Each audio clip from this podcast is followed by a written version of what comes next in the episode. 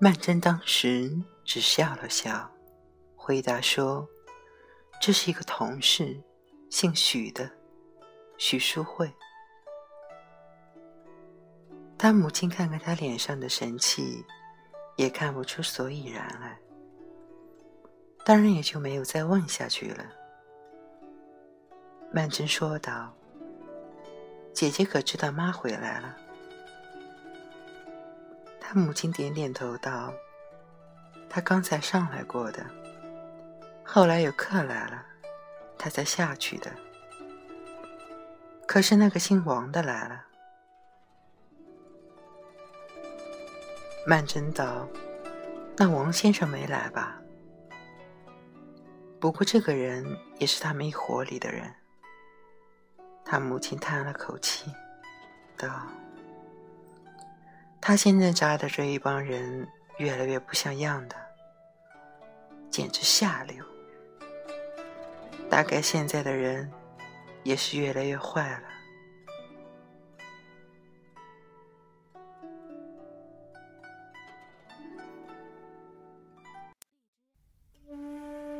他母亲只觉得曼璐这些客人的人品每况愈下，却没有想到。这是曼璐本身美容于下的缘故。曼桢这样想着，就更加漠然了。他母亲用开水调出几碗炒米粉来，给他祖母送了一碗去，又说：“杰明呢？刚才就闹着要吃点心了。”曼桢道：“他在楼下踢毽子呢。”他下去叫他，走到楼梯口，见他正站在楼梯的下层，攀住栏杆，把身子踏出去，向曼璐房间里探头探脑张望着。曼桢着急起来，低声喝道：“哎，你这是干嘛？”杰明道：“我一只毽子踢到里面去了。”满城道：“你不会告诉阿宝，叫他进去的时候顺便给你带出来。”两人一地一声，轻轻地说着话。曼璐房间里的客人忽然出现了，就是那姓祝的，名叫祝鸿才。她是瘦长身材，削肩细颈，穿着一件中装大衣。她叉着腰站在门口，看见曼桢，便点点头，笑着叫了一声“二小姐”。大概他对她一直相当注意，所以知道她是曼璐的妹妹。曼桢也不是没看见过这个人，但是今天一见到他，不由得想起杰明形容他的话。说他笑起来像猫，不笑的时候像老鼠。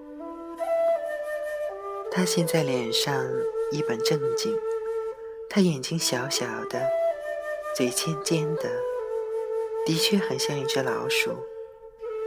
他差一点笑出声来，极力忍住了，可是仍旧笑容满面的向他点了个头。祝鸿才也不知道，他今天何以这样对自己表示好感。他这一笑，他当然也笑了。